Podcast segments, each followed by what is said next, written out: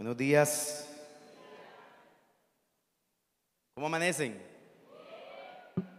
¿Cómo amanecen? Bien, eso. Mira a la persona que tiene ahí cerca y dile, te felicito por estar esta mañana aquí. Dile, vas a salir bendecido, retado por la palabra del Señor. Amén. ¿Cuántos estuvieron el domingo pasado por acá? ¿Quiénes no pudieron estar el domingo pasado? ¿Se escucharon el mensaje del domingo pasado? ¿Verdad? Si no se lo escuchó, entonces... Están al día, están al día. Si no está al día, eh, igual va a entender lo que hoy vamos a hablar, pero lo invitamos a que en la semana se tome el trabajito y regrese a escuchar lo que estuvimos compartiendo el domingo pasado. Estamos trabajando bajo la serie, ¿cómo se llama la serie que estamos trabajando? Relaciones. Relaciones. Y el domingo pasado iniciamos a compartir y hablar acerca de qué? De identidad. De identidad. ¿Verdad, mi amor? ¿De qué hablamos? Hablamos sobre la identidad y cómo podemos ser una mejor versión. Dígale al que está al lado, una mejor versión. Parte 2. Parte 2. Y el domingo pasado, solo por esta metodología, le pedíamos que los esposos y esposas que estén en el auditorio juntos puedan hacerse allí al lado del uno del otro y también los adolescentes, los plus, puedan estar con sus padres. ¿Listo? Eh, antes de iniciar entonces, antes de, de traer lo que hemos venido preparando y entregarlo a ustedes, vamos a resumir o a sintetizar los postulados que dejamos planteados el domingo pasado para hacer como una activación de nuestro cerebro. ¿Listo? ¿Está conmigo? Muy bien. Entonces, número uno, mencionamos que la identidad se construye en familia. Dígalo ahí, la identidad se construye en familia. Que cada familia desarrolla una identidad familiar que le va a transmitir a sus generaciones. Tercero, hablábamos que el diseño original de Dios fue crear a quién? A un hombre y a una mujer y que a los dos los bendijo para que ellos gobernaran. Anote allí esa palabra gobernaran, ejercieran gobierno, que es una palabra que vamos a manejar mucho en la mañana de hoy. Cuarto, que esta idea de Dios era que este hombre y esta mujer fueran uno solo, uno solo. Quinto, que la salud de la familia está directamente relacionada con la salud del matrimonio y que la salud del matrimonio está relacionada directamente con la salud de la persona individual. Muy bien. Sexto, que el ataque de Satanás, el primer ataque de Satanás que veíamos era que quería que distorsionar la familia y que la solución divina que planteamos bíblicamente para eso es que empezaran a trabajar en equipo, no siendo dos, sino uno solo, una sola carne.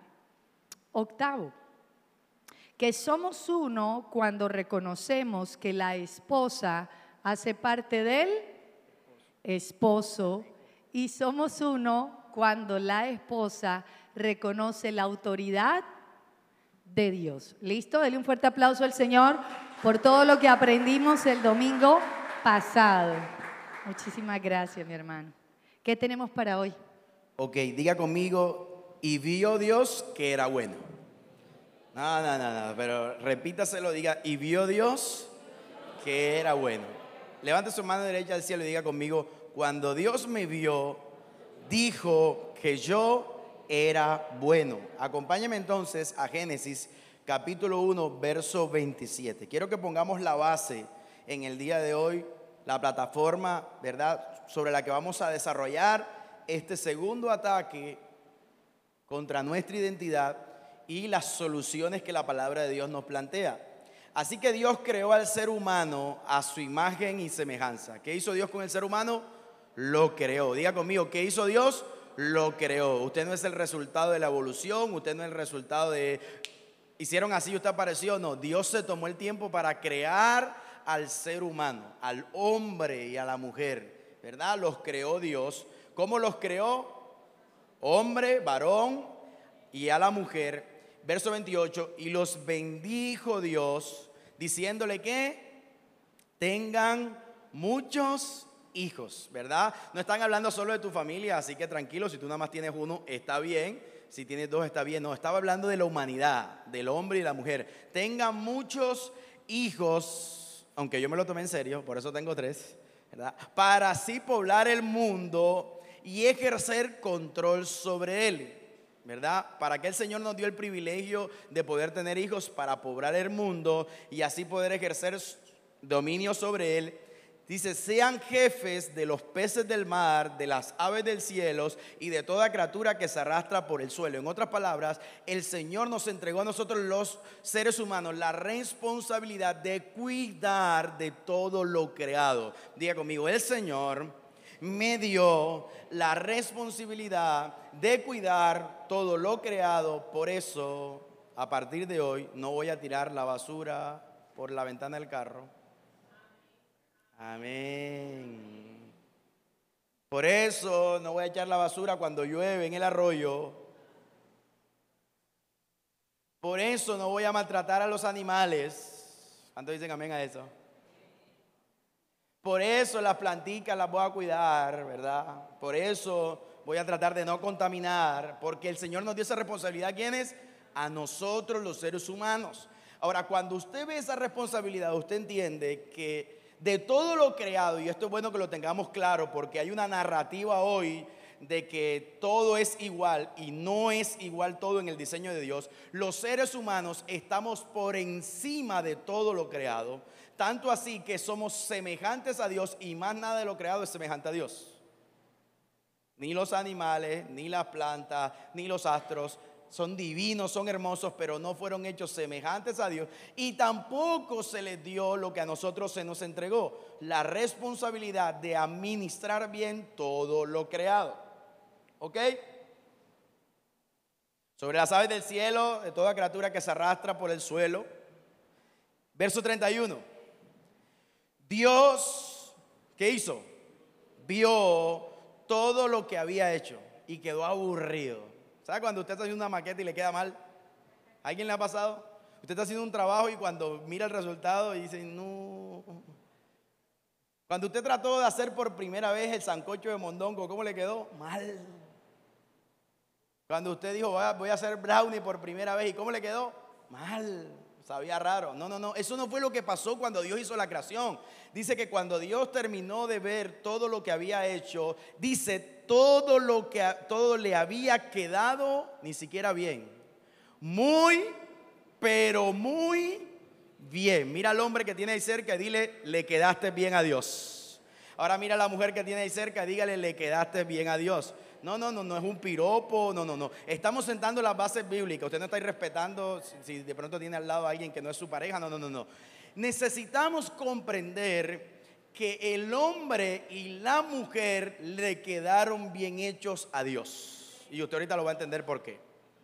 Porque el segundo ataque a la identidad del ser humano ya no es distorsionar la familia, ahora el segundo ataque tiene que ver con distorsionar al hombre y a la mujer.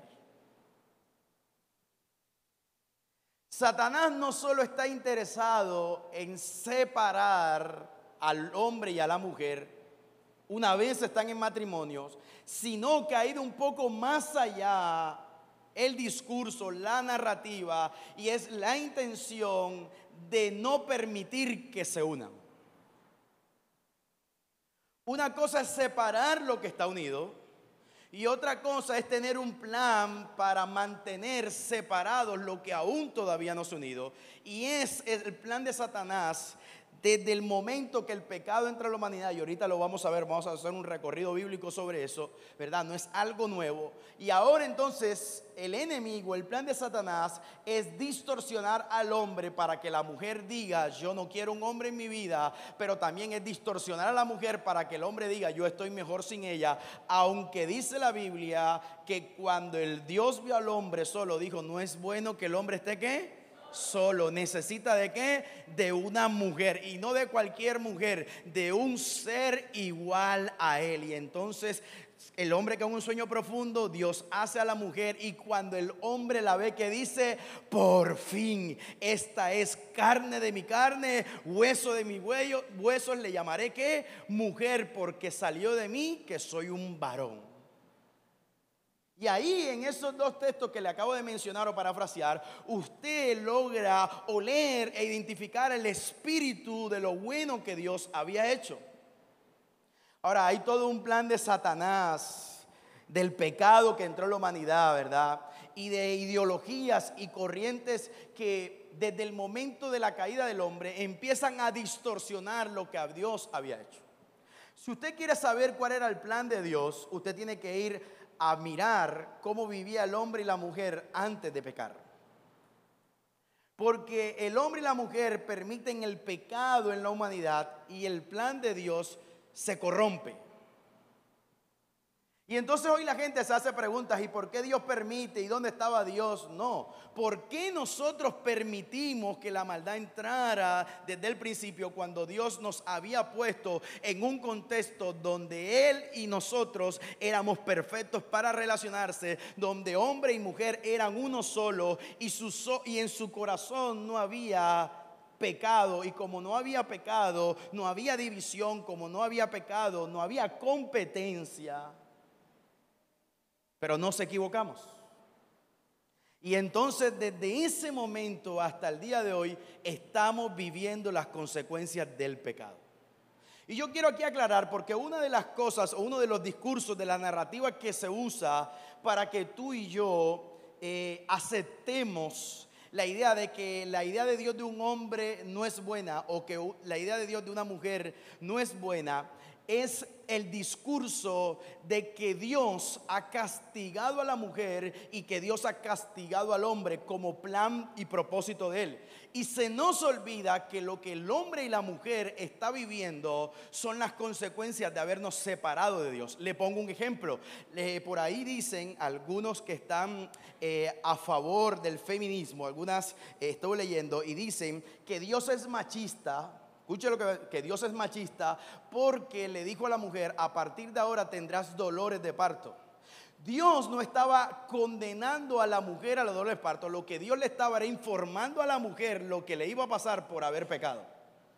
Son dos cosas diferentes. Una cosa es que Dios le haya dicho a la mujer, a partir de ahora, tu marido querrá imponerse sobre ti, te enseñoreará, pero ese no fue el plan creador de Dios. Cuando ellos vivían en el huerto del Edén, ambos andaban juntitos.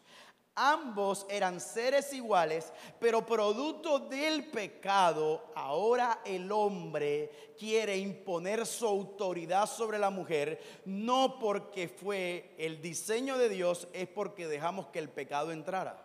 Entonces, mire la importancia de leer bien la Biblia. Porque muchas veces le atribuimos a Dios consecuencias de cosas que Él no quiso para nosotros y que hoy nosotros estamos viviendo producto del pecado. Entonces, una de las cosas, una de las, de las ideologías, de las corrientes que ha venido a distorsionar al hombre se llama el machismo. ¿Usted sabe qué es eso?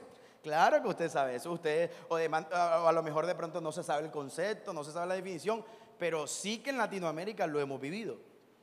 Sí que en Latinoamérica lo estamos experimentando. Y lo primero que yo quiero dejar por sentado es que en el mensaje que vamos a compartir, en ningún momento nosotros estamos tratando de decir que el machismo no existe. Porque sería negar nuestra realidad y lo peor que uno puede hacer cuando uno quiere cambiar es no aceptar su realidad. Ahora, definamos entonces qué es el machismo.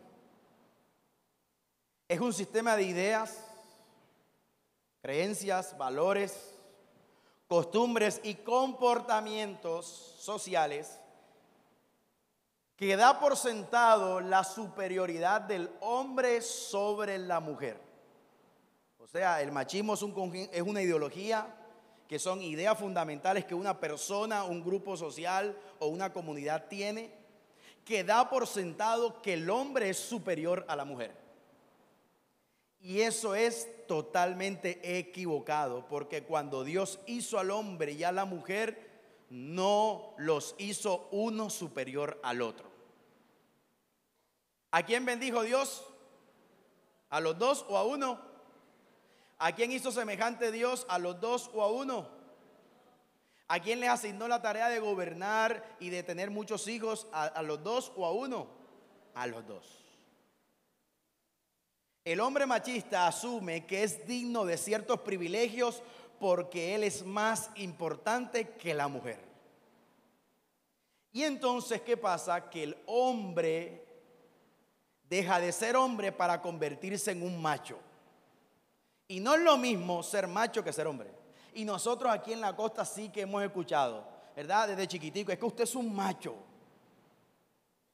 ¿Se acuerda la frase cuando nos decían chiquitico de eso? Hay alguien aquí que sea costeño que le, hayan, que le decían así cuando era pequeñito. Usted es un macho, ¿verdad?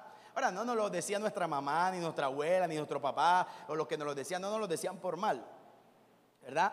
Por lo, cuando nos decían, los hombres no lloran, usted es un varón, ¿verdad? No nos lo decían por mal, lo decían porque eso fue lo que aprendieron. Ahora, le voy a decir algunas diferencias entre el macho y el hombre. Por ejemplo, mire las características de un macho. El macho no es fiel.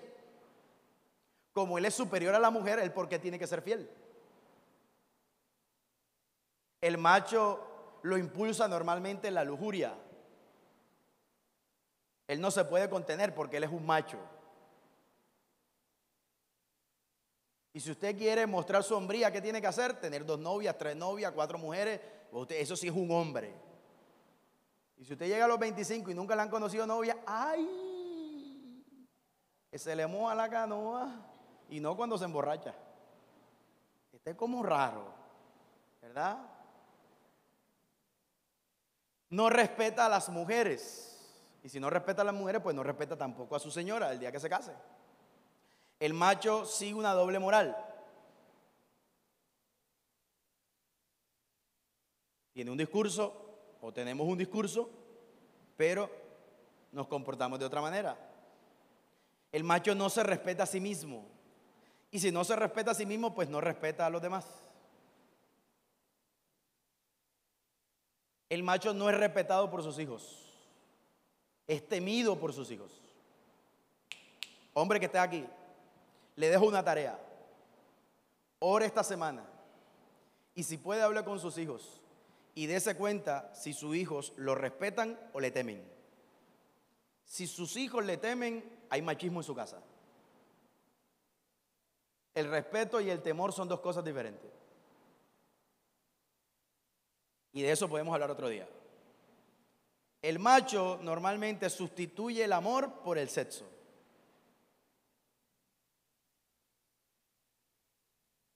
Ahora necesitamos entender que desde el que el pecado entró a la humanidad, nace la enemistad entre el hombre y la mujer. ¿Qué le dijo el hombre que nos representaba en ese momento, llamado Adán, al Señor cuando le preguntó acerca de lo incorrecto que él había hecho? ¿Cuál fue la respuesta de Adán? Ella tiene la culpa, la mujer que me diste. Y, ahí se,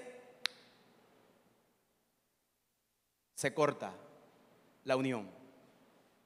Porque si él se hubiese mantenido unido a su mujer, él hubiese dicho, nos equivocamos. Sí, Señor, perdónanos. No, él que dijo, la mujer que me diste. Entonces, desde ese momento, él se empieza a sentir superior en género a ella. Porque ella es la culpable de su desgracia.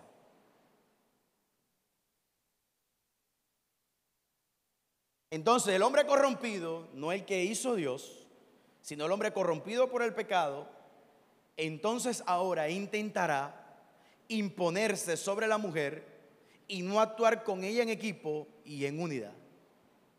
Entonces, a partir de ese momento, de la caída del hombre y la mujer, el hombre va a hacer todo lo posible por gobernarla a ella. ¿Está viendo usted el problema que... Ahora, en nuestros países latinoamericanos, esto se hace más evidente cuando somos colonizados. 1498-99. Llegan los españoles. solo los hombres, porque la Iglesia Católica, que era quien gobernaba en ese momento en España, le dice a los esposos, se van solos, no pueden ir las mujeres porque no es seguro, no sabemos para dónde van.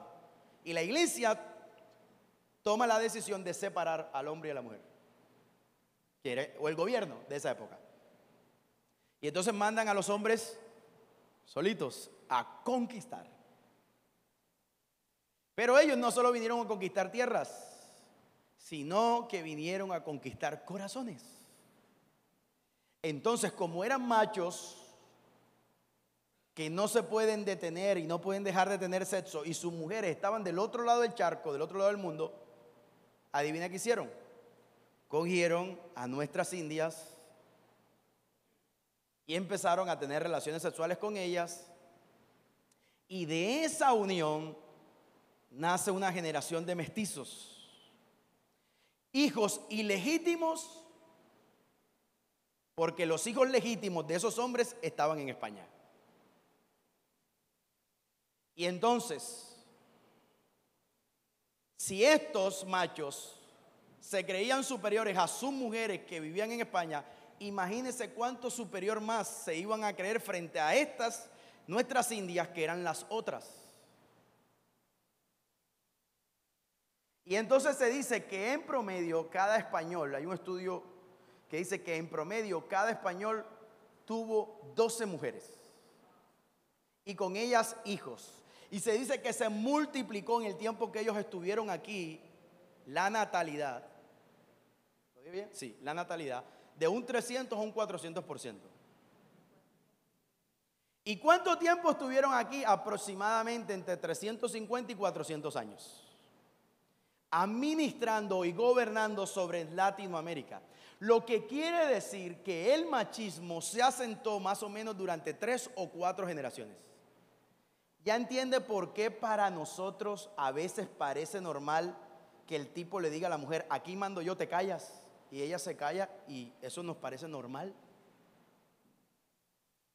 Porque durante tres, cuatro generaciones se borró y se hace, acentuó en nuestra historia, porque es bueno saber de dónde venimos para entender por qué estamos lidiando con lo que estamos lidiando.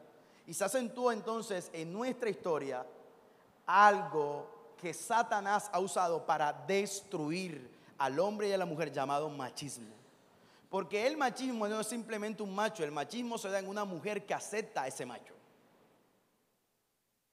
Y entonces usted escucha frases que decían nuestras abuelas, aquí en su casa manda su abuelo.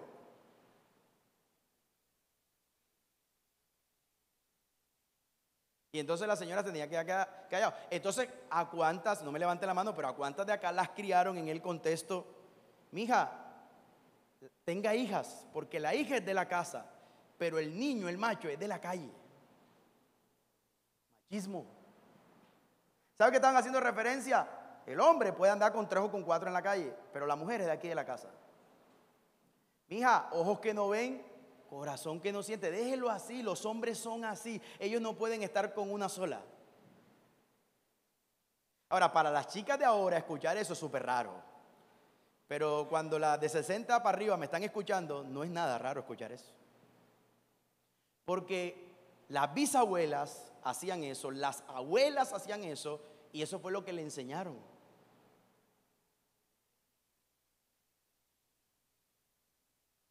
Ahora, esta generación de hijos que nace producto de esa unión entre españoles e indios, además de ser ilegítimos, son una generación que ahora desea ser como su padre. Porque siempre habrá una tendencia en el hombre varón en querer imitar a su padre. Pero al mismo tiempo hay una dicotomía porque él odia a su padre porque trata mal a su mamá. Entonces hay dos caminos que recorrer para ese varón que nació en Latinoamérica. Y uno es, o te vuelves un macho como tu papá y haces lo mismo que él, o dos, sientes empatía por tu mamá y entonces vive, bajo algo que ahorita la pastora va a hablar que se llama matriarcado. Y es, mi mujer me gobierna, esa vaina me gusta. Canción. Es mi madre me manipula y entonces se cambia el amor de la madre por la manipulación. Pero eso ahorita la pastora va a hablar bastante de eso. Ahora entonces, después de haberle contado toda esta nuestra historia, y ya usted empieza a entender muchas cosas más, lo que debemos tener claro, entender, punto ahí. Fruto de la caída hay un machismo universal, observable en la mayoría de culturas, no solamente nosotros, pero en nosotros le llaman machismo latinoamericano. O sea, nosotros dentro del machismo tenemos una página especial. El mestizaje fue un agente impulsor y reproductor del machismo en nuestras tierras.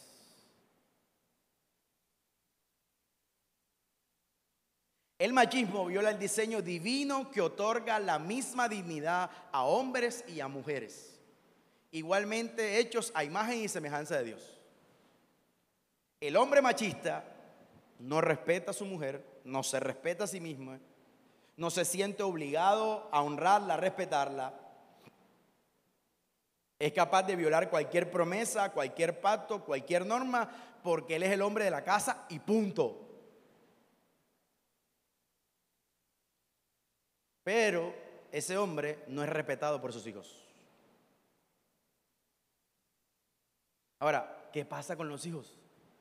Ok, iglesia. Entonces, así como el machismo ha distorsionado al hombre, estos hijos, en este contexto latino para nuestro origen, estos hijos españoles ven una figura paterna que a la hora de hacer su hogar van a reproducir estas conductas de agresión, de violencia o de dominancia. Pero a los hijos de nuestras indias con los españoles, a lo que se conoce en la literatura como los mestizos, son estos hijos que han experimentado el abandono y que la única figura que les queda en casa es la mujer, por lo cual se identifican con ella. ¿Sí? O sea, tenemos dos escenarios de los hijos que ha recogido nuestra Latinoamérica. Unos hijos en una casa de españoles que se creen superiores fraternalmente con otros medios hermanos porque tienen unos derechos educativos y económicos más altos, porque son legítimos, ¿verdad? Y van a replicar el modelo de sus padres, tanto niñas como niños, y las niñas también van a repudiar esta figura masculina por ser tan dominante es muy probable que en esta réplica del hombre salgan más machistas, pero es muy probable que en esta réplica de la mujer, de la niña española, salga un rechazo hacia el matrimonio. Ese es un escenario. Pero el escenario de, de los hijos que son mestizos, de los españoles, nacen en un hogar donde hay un papá totalmente abandónico, espiritual, emocional y económicamente, y ellos les queda es el hecho de poder identificarse con su madre. Y los patrones de modelo y de conducta los siguen de la madre porque el padre no está presente, o al menos emocionalmente no está presente. Así como el machismo entonces distorsiona la figura del hombre, aparece un régimen, un gobierno, de una mater, de una madre, eso se llama matriarcado, madre y arcado, arcado es gobierno y madre mater, la que manda, la que gobierna es la mamá. Entonces, en la mayoría de nuestros hogares latinoamericanos y colombianos, el deseo de la madre es el que gobierna en los hogares y se hace lo que la madre dice, porque una vez que sale el padre de la casa, el que manda, la que manda en la casa es la mamá. Y, cuando uno está también. Y puedes salir, y puedes salir algún permiso cuando tu papá no esté.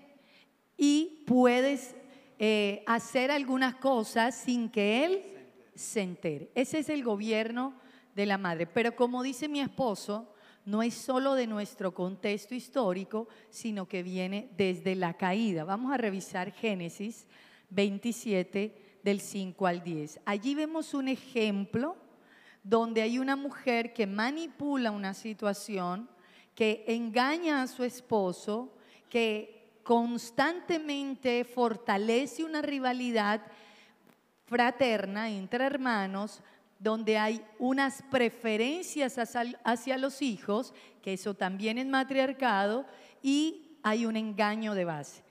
Génesis 27, 5 dice, entonces Esaú fue a cazar un venado para su papá y Rebeca estaba oyendo, porque las mujeres lo oímos todo.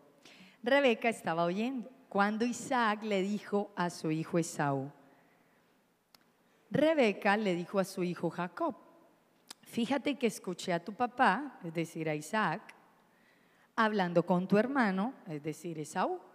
Tu papá le dijo, tráeme un venado y prepáramelo para comer y darte la bendición delante del Señor antes de mi muerte. Hijo mío, óyeme y haz lo que te digo. Ve al rebaño, consigue dos cabras jóvenes y buenas, para que así yo pueda prepararlas deliciosas como le gustan a tu papá. Tú le llevarás la comida a tu papá y él te dará su bendición antes de morir. ¿Y qué creen que sucede? Jacob le hace caso.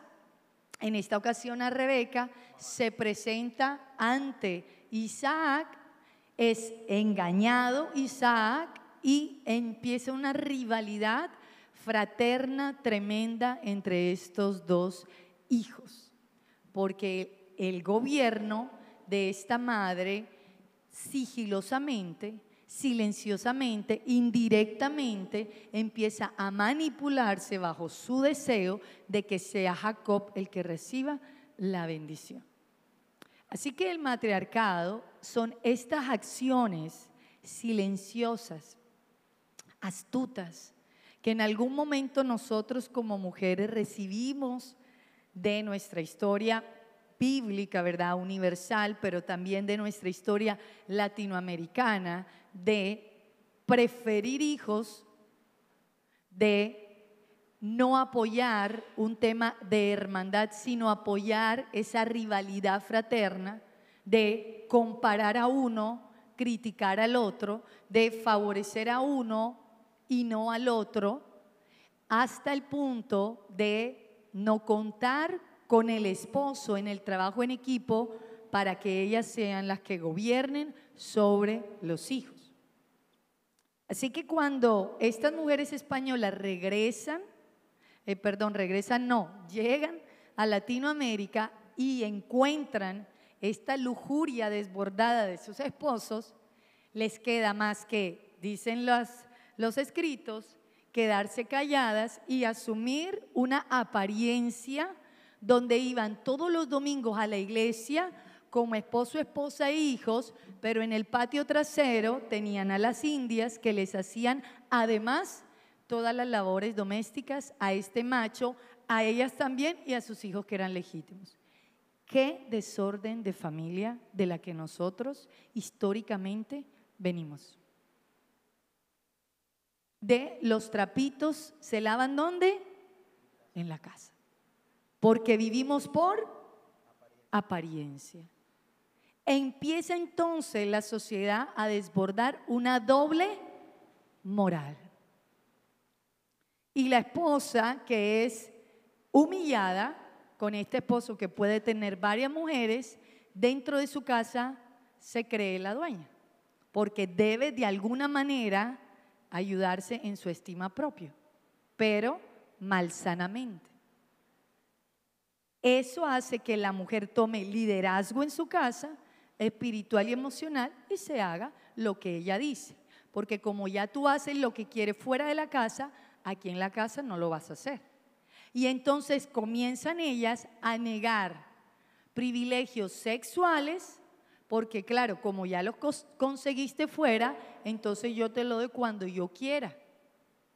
Y comienza entonces un tema de manipulación sexual y la entiendo, claro está, pero eso es esa es la historia que hemos venido nosotros arrastrando hacia nuestras familias.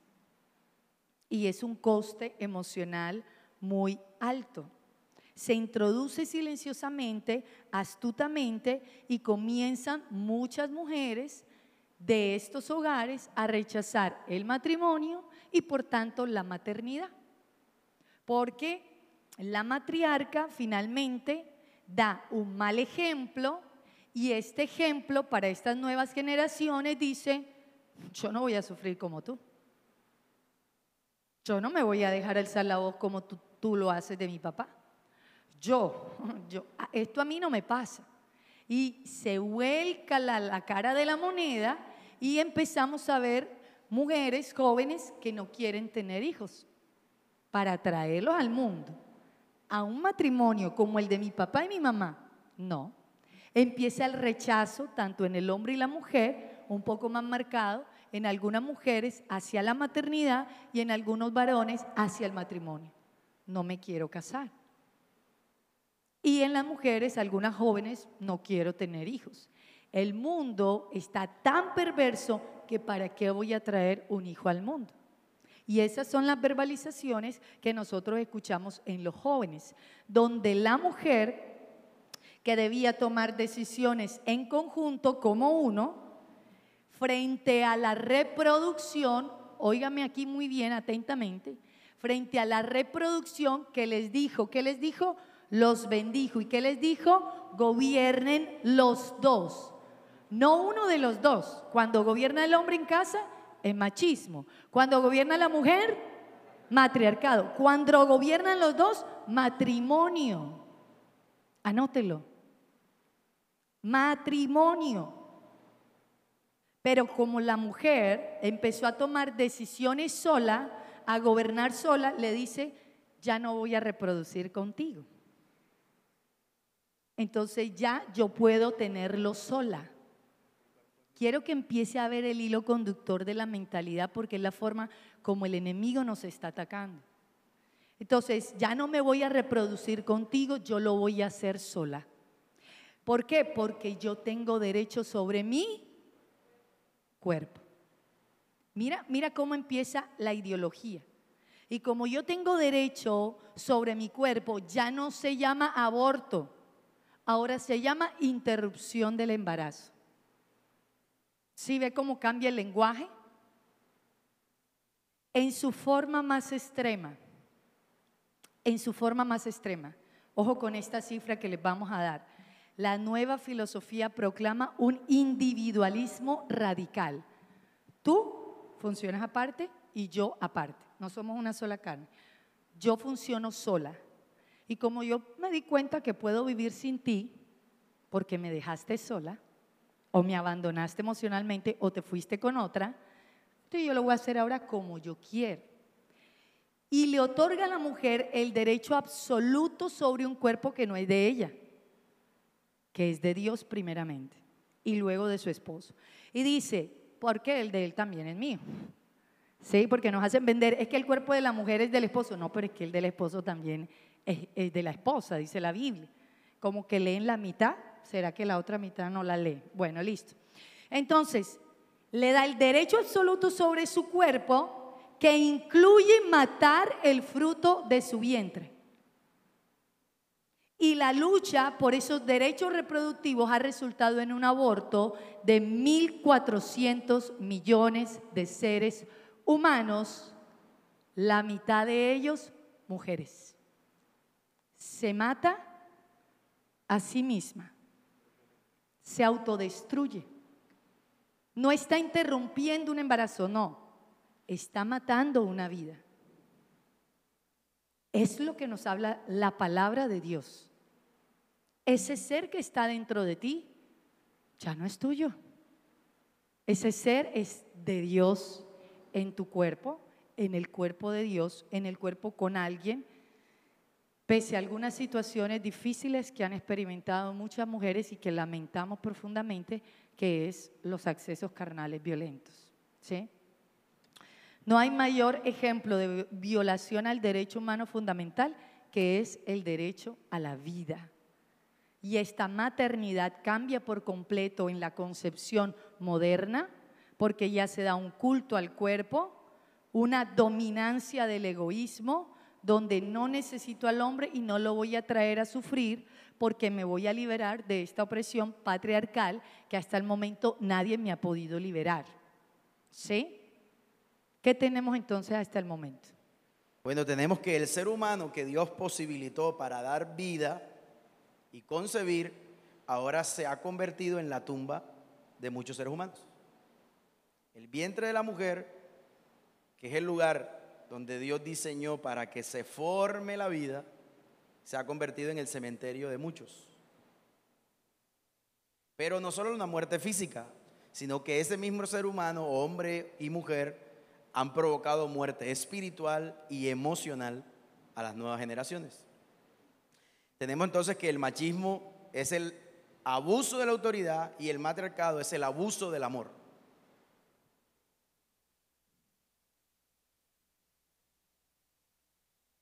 Hemos aprendido entonces que el macho en su inseguridad concluye que si no abusa de la autoridad,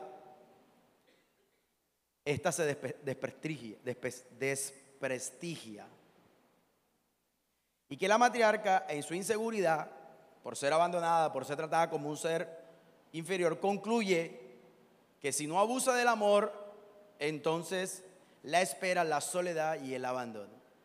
Porque como ya no pudo controlar o no pudo sentirse amada por su esposo como Dios manda, ella va a hacer todo lo posible por manipular el amor de sus hijos para que al final, si ya no tengo pareja, por lo menos mis hijos sí me amen y no sentirme sola en la vida. Esas son a grandes rasgos las dos formas como desde hace mucho tiempo se ha querido distorsionar la figura del hombre y de la mujer. Pero Dios dijo que era qué? Malo el hombre, que era mala la mujer, que dijo Dios que eran qué? Buenos. Así que levante su mano derecha al cielo y diga conmigo, Señor, te pido que me perdones por todas las veces que he pensado que los hombres son malos por todas las veces que he pensado que las mujeres son malas. Por todas las veces que, he pensado que el matrimonio es una mala idea. Porque aunque hay realidades nefastas, aunque hay realidades dolorosas, es la culpa de nuestros pecados, es la culpa de nosotros como seres humanos.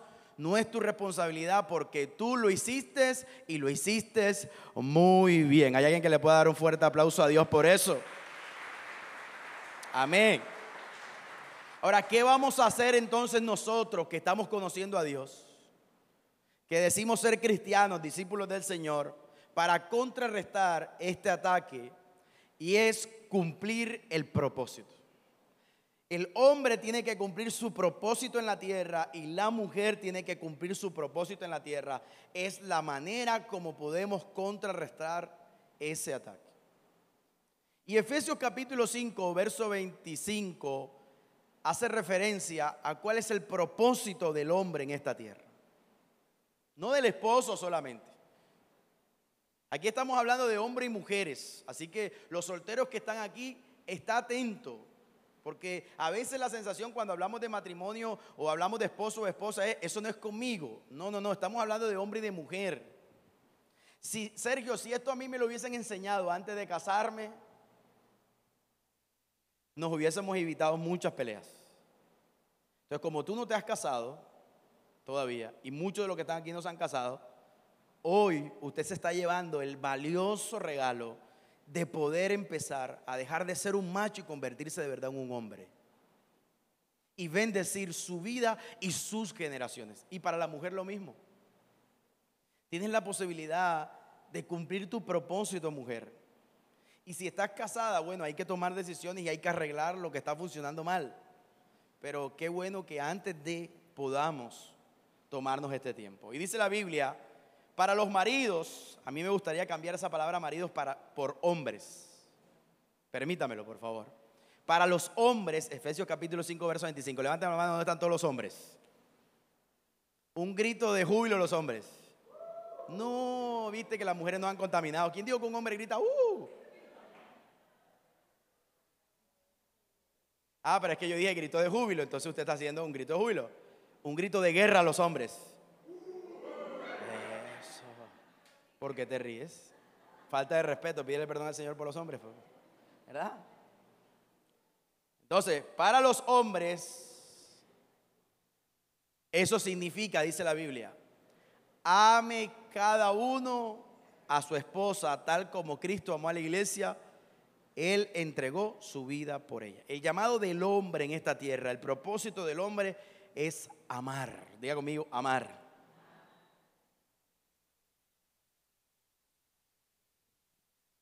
Pero se ha distorsionado tanto la figura del hombre que ¿quién es la que ama en la casa? La mujer. ¿Quién es la que tiene la responsabilidad de amar a los hijos? Ah, porque el macho tiene que salir a trabajar.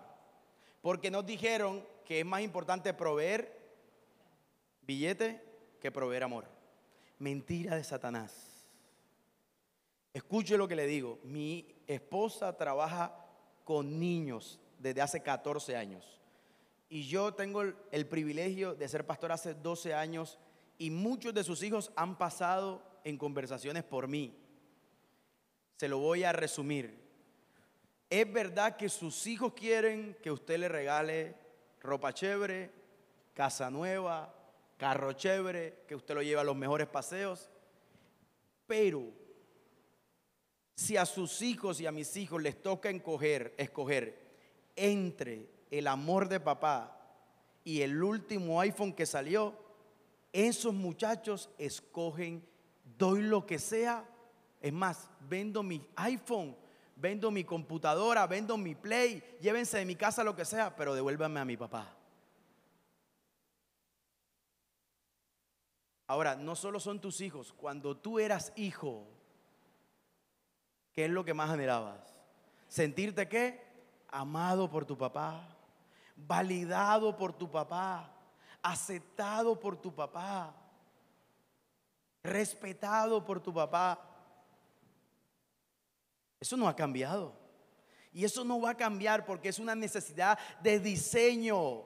Dios diseñó al hombre para amar y el machismo lo ha convertido en el hombre que hace todo lo contrario al propósito por el que estuvo en la tierra. Y entonces el que fue diseñado para amar hoy es el verdugo de su familia. Es el que abandona, es el que tiene hijos legítimos, es el que no provee emocionalmente, espiritualmente. Esos somos los hombres de hoy. Porque perdimos qué? El propósito. Porque nos vinieron diciendo de, genera en de generación en generación es que usted tiene que ser un macho para que en su casa lo respeten. Y entonces nos hemos convertido en machos, pero hemos perdido el corazón de nuestros hijos. Y ni qué decir de nuestra esposa. Porque es que hace rato lo perdimos. Y hoy estamos perdiendo lo de nuestros hijos. Para el esposo, para el hombre, la mujer, su mujer, ocupa el primer lugar en su mente. Ella debe estar por encima de su madre, sus hijos y su profesión o ministerio. Cuando Dios hizo al hombre, vio que no era bueno. ¿Por qué? Porque estaba desempleado. No. Porque no tenía hijos. No. Porque no era hincha del Junior. No. No es bueno que el hombre esté. Ahí le marcó la prioridad. Hombre que estás aquí, el día que te decides, y me lo voy a decir a mí mismo, Michael, el día que te decidiste en agarrar la, agarrar la maleta en el paseo ese y acercarte a ella en más que una amistad,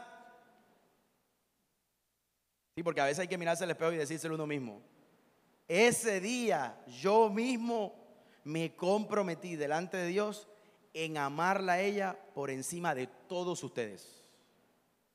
Y eso incluye a mis hijos y Dios sabe cuánto amo a mis hijos.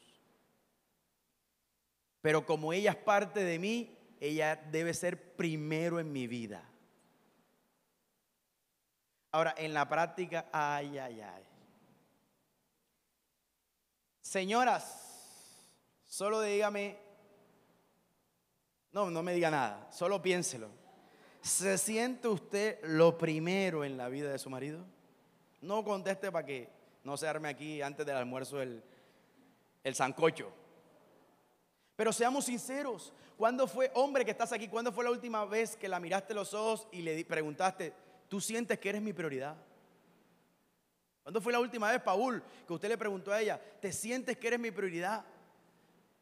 Señor Arturo, ¿cuándo fue la última vez que usted le preguntó a la señora Dora, ¿usted se siente mi prioridad? Señora Marta, ¿cuándo fue la última vez que su esposo le, le preguntó, ¿sientes que... Novia que está aquí, no pregunte eso porque usted no se ha casado. Hasta que usted no se case, la prioridad de él es otra. No, siempre va a ser Dios, ese no entra en tela de juicio. Estamos hablando en tercer humano. Abel, ¿cuándo fue la última vez que usted le preguntó a su esposa y le dijo, tú te sientes mi prioridad? Ahora, hombre que estás aquí, ¿está, está listo para escuchar lo que no quieres escuchar?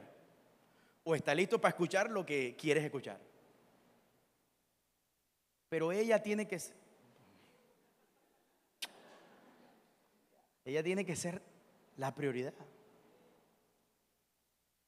¿Sabe por qué la infidelidad se da en la casa? Porque perdemos la prioridad.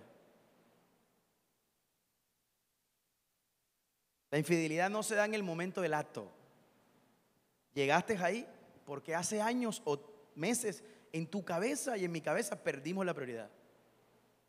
Entonces como perdimos la prioridad, nos convertimos en machos. Y como la carne es débil, y no estoy justificando el pecado, lo que te estoy diciendo es que si ya perdiste la batalla en la mente, estás listo, papá. Pero si aquí ganas la batalla, todo lo puedo en Cristo que qué? Que me fortalece. Ahora le tengo una buena noticia. A mí me encanta porque Dios es un Dios de oportunidades.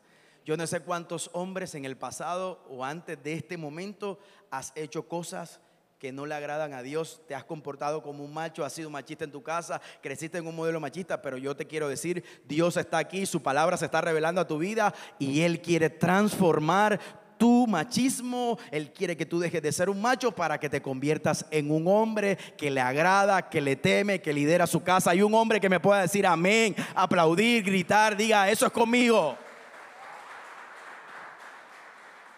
Ahora, ojo, la palabra que se usa para referirse a amor en este texto, el hombre o el marido ame a su esposa, en griego existen cuatro palabras para referirse a amor.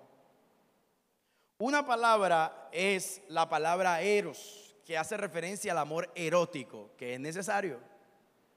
La segunda es la palabra estorge, que hace referencia al amor entre familia el amor que una madre siente por un hijo. Pilar siente por Nicolás estorge. Cuando habla de amor, estorge. En nuestro lenguaje, como usamos la misma palabra para todo, es más fácil confundir entonces lo que es la definición de amor. Entonces, le dice Pili que a su hijo, Nicolás te amo. Pero después a los cinco minutos le dice a su marido, Alberto te amo. Como es la misma palabra, con el pasar del tiempo va perdiendo sentido. ¿Cuánto amo ese perro? ¿Cuánto amo mi carro? Entonces, en nuestro lenguaje, la palabra amor la usamos para amar a todos y a todas. Y entonces se genera una confusión. Pero en la Biblia, no. En griego no. Cada palabra tiene un significado y entonces la tercera palabra es la palabra filia, que hace referencia al amor que uno siente por los amigos. Pero la palabra que usa aquí Dios para decirle al hombre, tienes que amar así a las mujeres, a tu mujer, no a la mujer, a tu mujer, a tu esposa, es la palabra ágape. Diga conmigo, ágape. Diga, diga conmigo, ágape diga, voy a, voy a amar a mi esposa, ágape. El día que decida casarme es porque la voy a amar con ágape. Y me encantó. Las tres primeras palabras que le mencioné hacen referencia a un amor que se siente. El eros se siente. Uy, mi esposa salió y esa toalla cómo le queda. Sentí algo. Hoy quiero estar con ella. Erotismo. ¿Cómo le queda de bien esa blusa a mi esposa? Ojalá esté haciendo referencia a su esposa, ¿no? Eros. El amor eros entre los novios no se debe dar. Le tiro una cuña aquí. Porque como no se puede concluir o no se debe concluir, es mejor no sentirlo. ¿Cierto? Entonces, Señor, por favor, que yo no vea a Danica con Eros. No, no, no, no. es nuestra lucha, serio. Es lo que nos pasa en la realidad, ¿verdad? Yo la debo ver con filia, con el amor de amigos, que un día quiere algo más.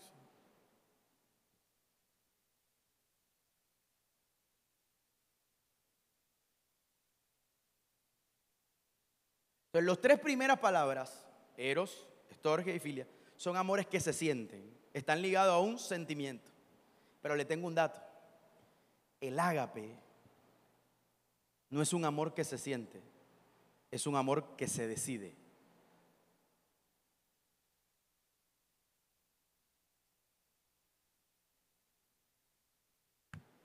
El Señor dice al hombre entonces, hombre, decide amar a tu esposa. No es un sentimiento, porque usted y yo que estamos casados, muchos momentos no hemos sentido, no hemos sentido amarla. Tirarla por la ventana de pronto. Hacerla que se baje del carro también. No, seguro, seamos sinceros. Eso es lo que hemos sentido. Como ella ha sentido muchas cosas y ahorita ya tendrá tiempo de defenderse. Pero el Señor no me dijo, siente amarla.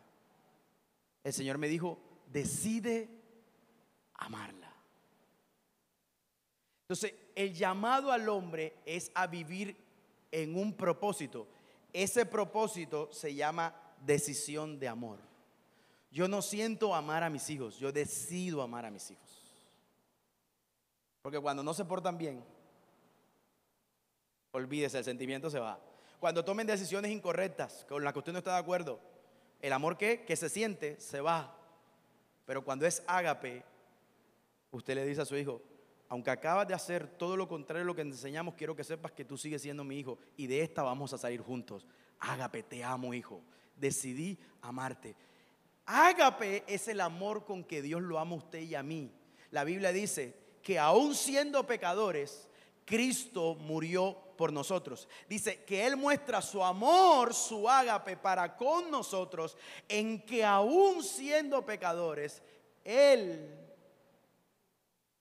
murió por nosotros. Porque Dios decidió morir, por nosotros, nos sintió amar por nosotros porque no somos merecedores de ese perdón, no somos merecedores de ese amor, pero Dios tomó una decisión y esa decisión fue amarnos a pesar de.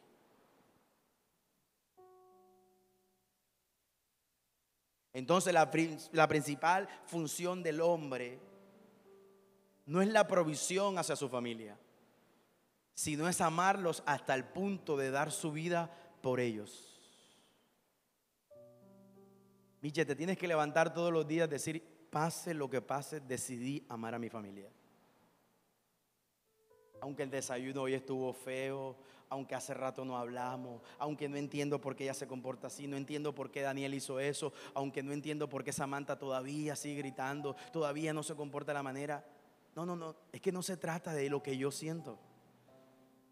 Señor, yo tomé una decisión.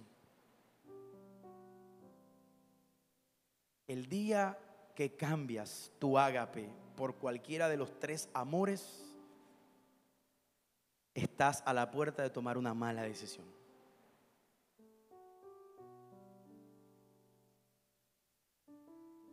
Porque entonces nuestra decisión cambia porque ella no hizo esto, porque no cumplió mis expectativas y abrió una puerta entonces hacer cualquier otra cosa que Dios no dice que yo debo hacer.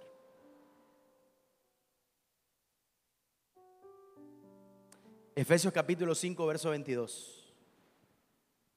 Dice, para las esposas, este. para las esposas eso significa sométase cada una a su marido, no, el, el como al Señor. Vamos, dígalo conmigo. Para las esposas, eso significa, sométase cada una a su, como al Señor. Nos encanta esa palabra, ¿verdad? Después de Dios, para la esposa, su esposo debe ocupar el primer lugar en su corazón. Sobre hijos, sobre trabajo y sobre sus padres o familia extendida. Hemos recogido de la historia que la madre se vuelca hacia los hijos para que sea su primer amor. Si esto te ha llegado a pasar, es porque ha faltado el amor del esposo en casa. Esto nos pasa a las mujeres cuando volcamos nuestra mirada en nuestros hijos y los volvemos a ellos más importante que todo, hasta el esposo, es porque el esposo está fallando en amarla a ella. Entonces ella, por ende, va a fallar en sujetarse. Es de doble vía. Falla el amor, falla la sujeción y la esposa se vuelca a que los hijos son lo primero. ¿Lo tenemos ahí? Vamos a ir por una pareja para cerrar. Eh, me ayuda mi cuñado, Ariel y Yanine. Vengan un momentico acá. Joaco, no sé si te puedes poner allí donde estás de pie. Ah, con Isa. Adriana, ponte ahí. Gracias por ayudarnos. Nos está alzando la manito. Adriana, ponte ahí en la puerta. Aquí, en esa línea, estás perfecta. Ahí. Perfecto. Es un... Así como cuando te cogen así. Bueno, listo. Ariel, porfa, ponte aquí mirando a Adriana. Ven, Yanni, conmigo. Adriana, desde allá, desde lo lejos. ¿Ves a Ariel? ¿Sí? Listo. Eh, ¿cuántas, ¿Cuántos Ariel ves ahí? Uno. Listo, Yanni. Sujetarse, sujetarse, es que tú entiendas que no trabajas sola, sino que tú haces parte de una unidad. ¿Listo? Cuando una mujer se somete o se sumisión, es porque entiende que la misión no es de ella, sino que es de un trabajo en unidad. No es ser inferior al hombre. ¿Sí? No es ser superior al hombre, matriarcado. No, es matrimonio. Vamos a hacer visualmente un ejemplo cómo Adriana, y no está mal si no lo hace, no pasa nada, cómo Adriana puede ver desde allá uno solo, pero tú debes estar con Ariel. No sé cómo vas a hacer para que ella vea solo a uno. Ok. Adri, ¿ahí logras ver a uno o logras ver a dos? ¿Dos? Por favor, gafas para, gafas para Adriana. No, mentira. ¿Cuántos logras ver ahí? Uno, un aplauso para ellos. Gracias por esa acomodación, esa acomodación que ellos hicieron para que a lo largo todas las personas que pasen a través de este matrimonio puedan ver uno en la acomodación de la sujeción. Y eso lo hace la mujer. Eso le fue encargado en su propósito a la mujer. Pero muchas veces ven a dos, ven a dos. Y lo que tienen que hacer es ver a uno. Y, y esa acomodación de Ariel, de bajarse a esta estatura, y de Yanine de subirse, esa es la acomodación de ser una sola carne. Es que yo no me puedo poner para que me vean uno así. No me- tengo que hacer un ajuste. Un ajuste entre él y yo para que puedan ver a uno solo. Entonces sumisión no es la mala idea de la trágica historia de la mujer que tiene que rendirse a los placeres del hombre en silencio, violentada, humillada, sin opinión. Es que cuando yo me sujeto, él también hace un ajuste. Si lo vieron ahí en el ejemplo. Es que la sumisión es entender que no estoy trabajando individual, es que trabajo en colectivo. Ahora es nuestra misión. No puedo tener mi misión. Tengo que tener su misión. Y la misión del hombre al estar sujeto a Cristo es obedecer y glorificar a Dios. Entonces mi misión es también glorificar a Cristo y obedecerle en esa autoridad con Dios. La sumisión no es abuso de autoridad, no lo es. No es una obediencia a ciegas, no, no es bíblico, es la peor interpretación de la Biblia que pueden hacer y de Dios, y de Dios como creador.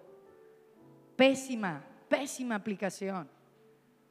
La sujeción y la sumisión son al contrario la máxima prueba y expresión de un amor puro, de dejar el orgullo, de trabajar en unidad, de quitar individualismos radicales y de ponerme a hacer un ajuste para poder glorificar y obedecer a Dios.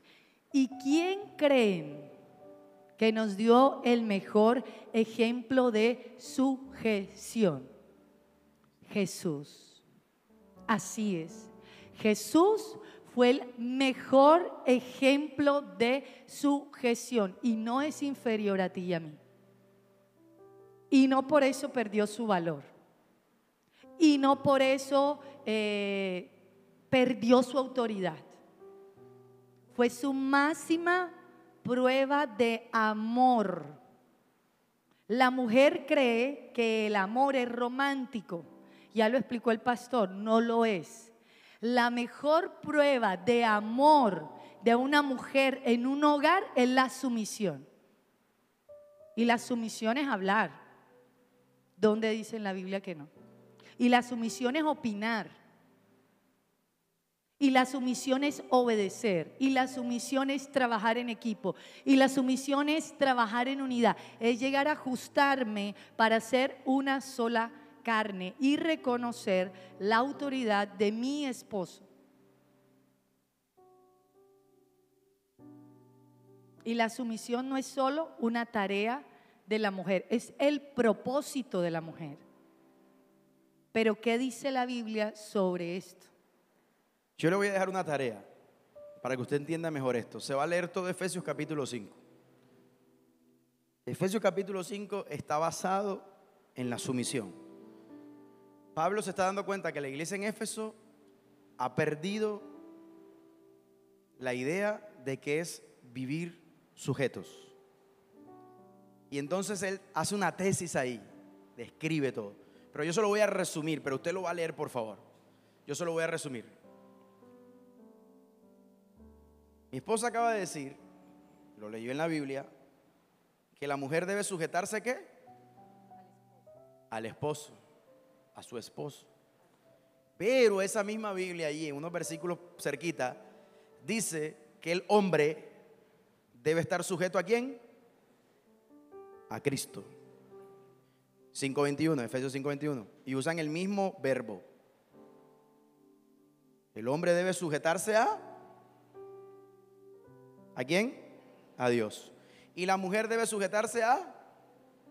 ¿A quién? al esposo. Pero me encanta Efesios 5:21, que dice, someteos.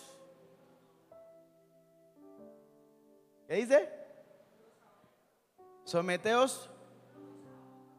Entonces, el mismo apóstol Pablo, que hoy las nuevas ideologías lo tratan de machista, porque dijo que el hombre, que el deseo de la, que la mujer debe sujetarse a su marido, esos mismos, lo digo con respeto pero con cariño, ignorantes, porque la ignorancia no es, no es más que usted decir algo que usted no sabe o que no ha leído bien. Entonces, como no han leído bien la Biblia, porque no tienen un temor del Señor, y nosotros, el pueblo de Dios, nos creemos todo lo que dicen porque tampoco la leemos, y lo digo con mucho respeto, pues necesitamos comprender que ese mismo apóstol Pablo que tratan de machista hoy, todos los que quieren hacerle daño al hombre y al matrimonio, al diseño del Señor, es el mismo que está diciendo que el hombre debe estar sujeto a Dios, pero se les olvidó leer el verso 21 que dice que ambos deben someterse los unos a los otros. Entonces la sujeción que Dios quiere, que es el diseño de Dios, es ella y yo somos uno. Ella, le dice eh, la Biblia, debe unirse a la misión de él. Su misión. ¿Su misión de quién? De él, de su esposo. Pero este debe unirse a la misión de quién? Pero ambos debemos someternos los unos a los otros. Y, y ahí, esposo, y ahí, y ahí recordemos un poquito lo que hablábamos el domingo pasado.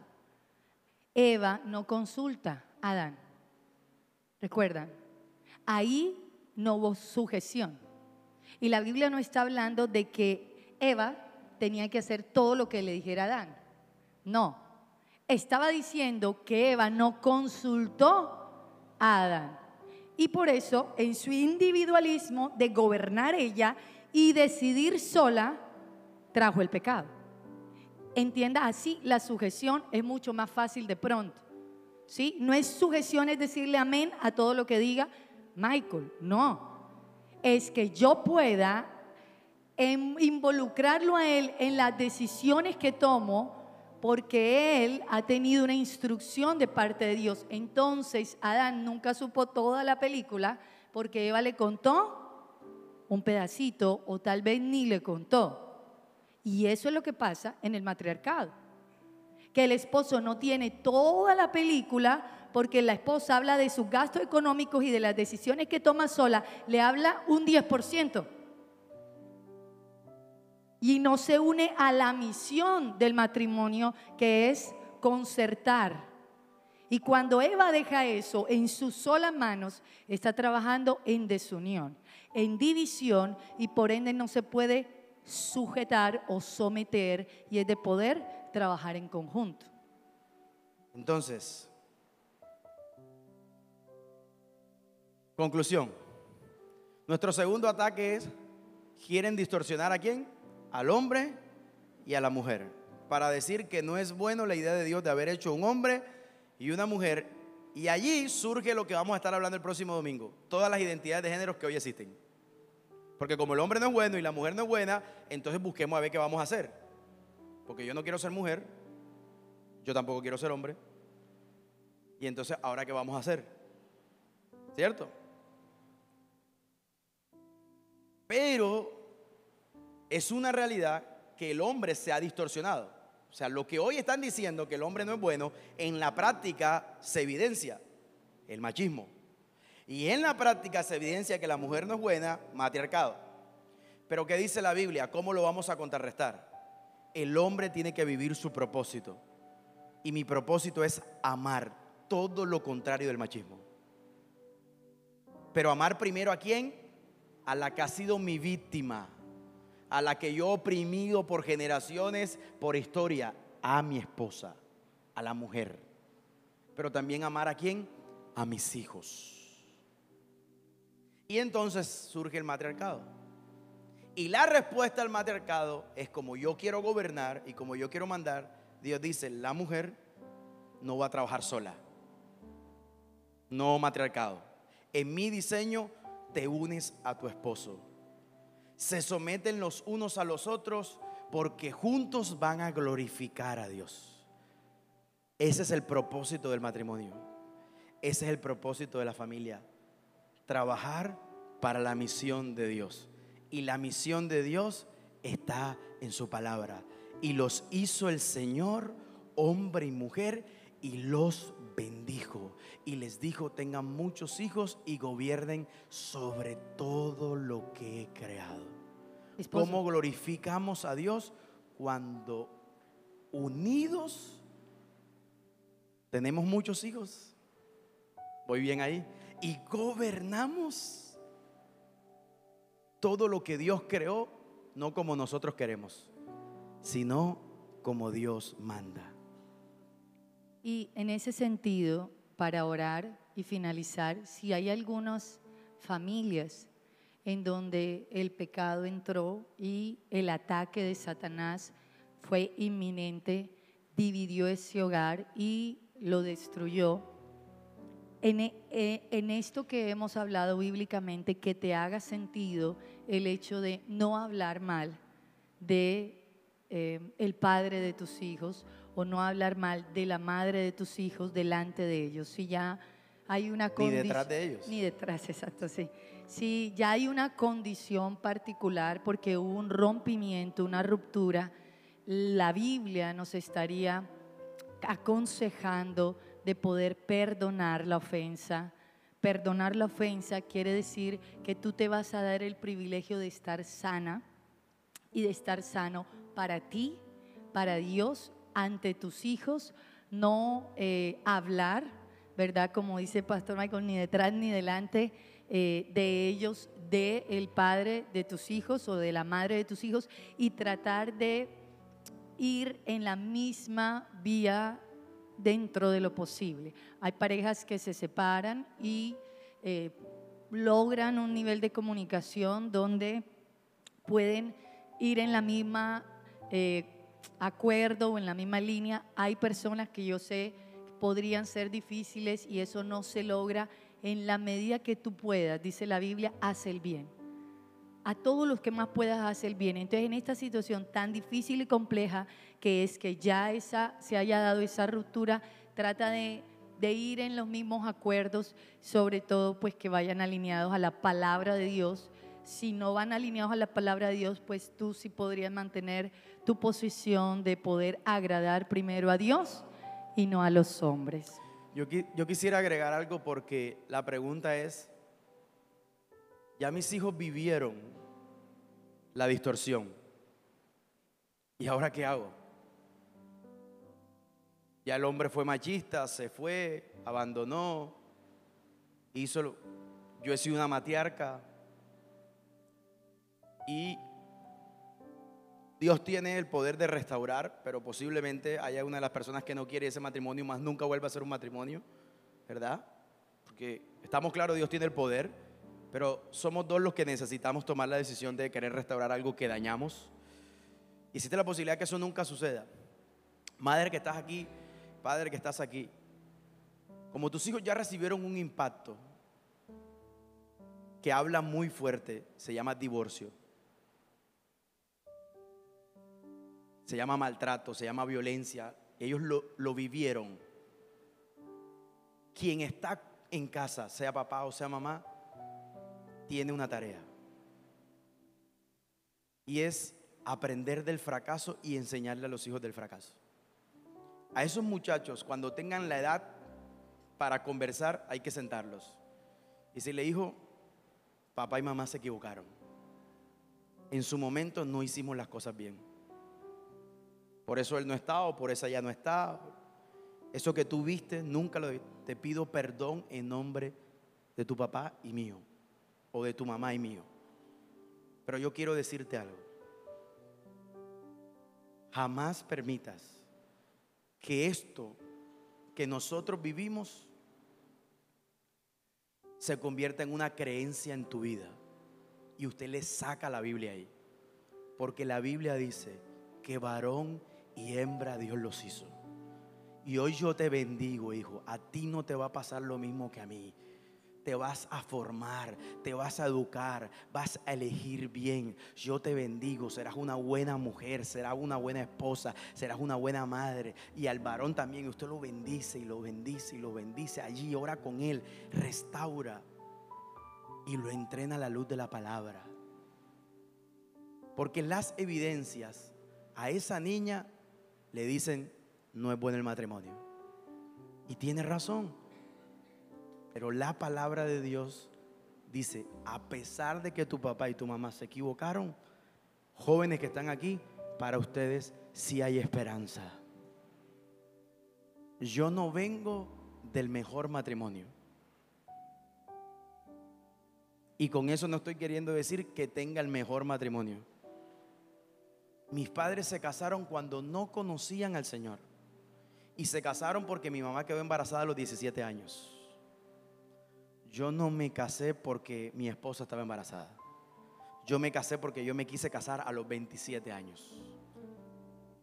O sea que sí se puede hacer una nueva historia a pesar del fracaso.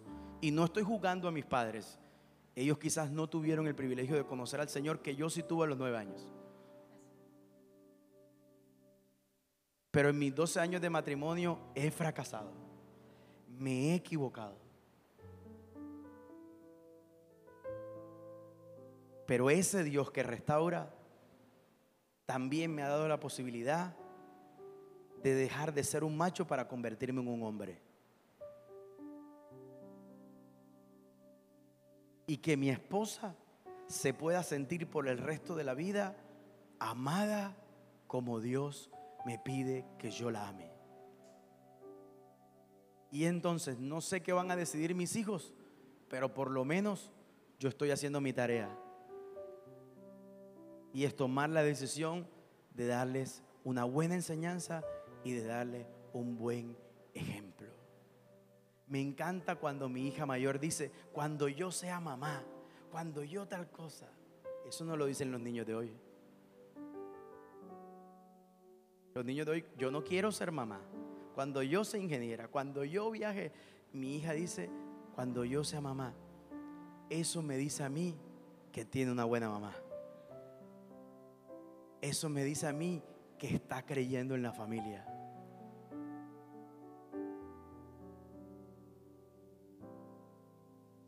Cielo y tierra pasará, pero su palabra nunca, nunca pasará. Iglesia, ponte de pie en estos momentos y le vamos a pedir a los adolescentes que pasen adelante. Queremos orar por ustedes. Sentimos tanto gusto que nos han estado acompañando estos domingos. Los adolescentes aquí, porfa, eh, con Andre, ¿sí? O los jóvenes, los jóvenes también, eh, niños que haya aquí, vale, mirándonos a nosotros así, en, sí, sí, vas. Mira, denles un aplauso.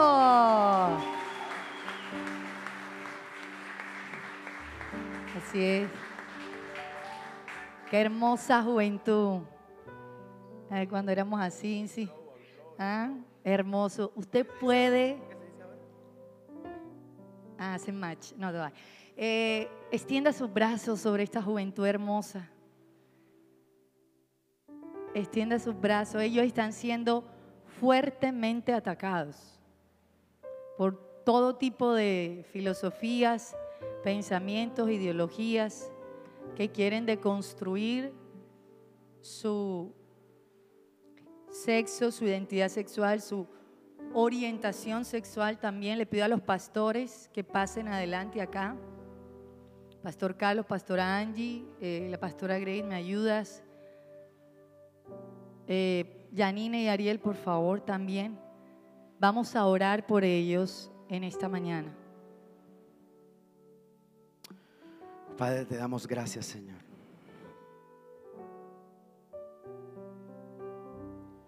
Hay una promesa en tu palabra, Señor. Y hoy queremos orar sobre esa promesa. Esa promesa dice que tú volverás el corazón de los hijos hacia los padres y el corazón de los padres hacia los hijos, Señor. Padre, yo te doy gracias por estos chicos y por estas chicas. Porque no serán llamados un problema, no serán llamados una generación que no, que, no, que no entendemos. No, no, no, no, no, no. Aquí en más vida, ellos son tus hijos, Señor, tus hijas. Y hoy oramos, Señor, porque ellos hoy están luchando cada día que se levantan, que se despiertan con un mundo de información, valores y principios, Señor, que quieren atacar su identidad para destruirla. Mentiras de que no son amados. Mentiras de que no son entendidos, Señor. O quizás realidades en su vida, en sus hogares, en sus casas, en sus familias.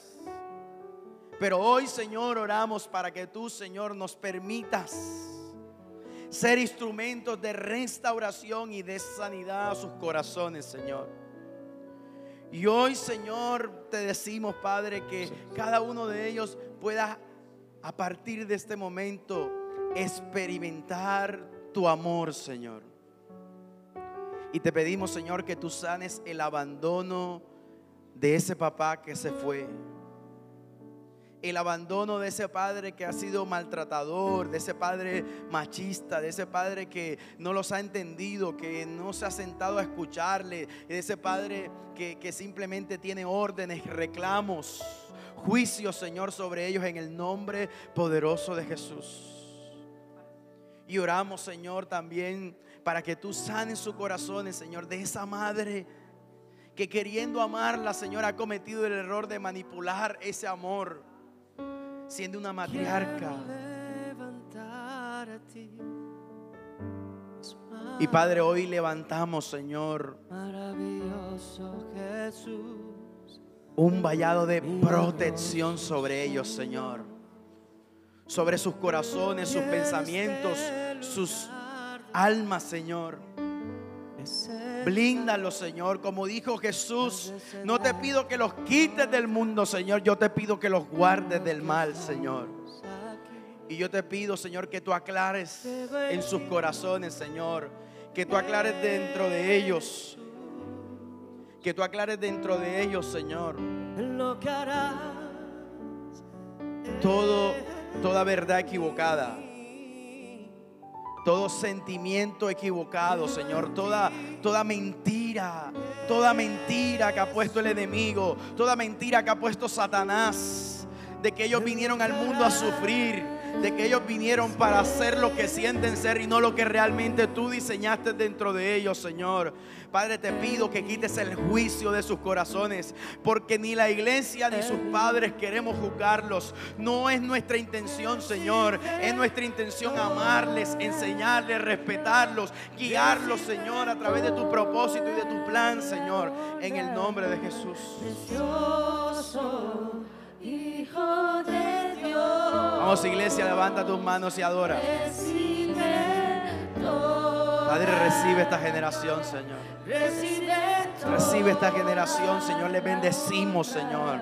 Le bendecimos, Señor. Le bendecimos. Jehová les bendiga y les guarde. Jehová haga resplandecer su rostro sobre ustedes y tenga de ustedes misericordia. Jehová esté con ustedes todos los días de su vida. Le dé paz, le dé seguridad, le dé tranquilidad. Que Jehová, que el Señor sea lo que ustedes más amen en su vida.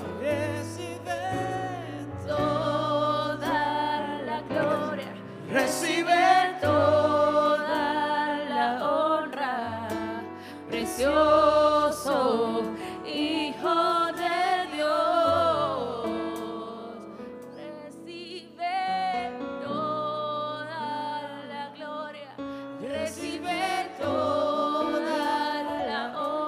Gracias Señor por estos generación tuya, Señor. Gracias, Señor, por cada chico, por cada chica, Señor. Gracias, Señor. Gracias, Señor. Espíritu Santo, séllalos en una relación de amor y de amistad contigo, Señor. Que a partir de hoy ellos sepan y recuerden que no están solos, que no están solas. Tú estás con ellas y con ellos. En el nombre de Jesús. Y la iglesia dice, amén, amén. Denle un fuerte aplauso al Señor. Nos vemos el próximo domingo en la tercera parte. Chao, chao.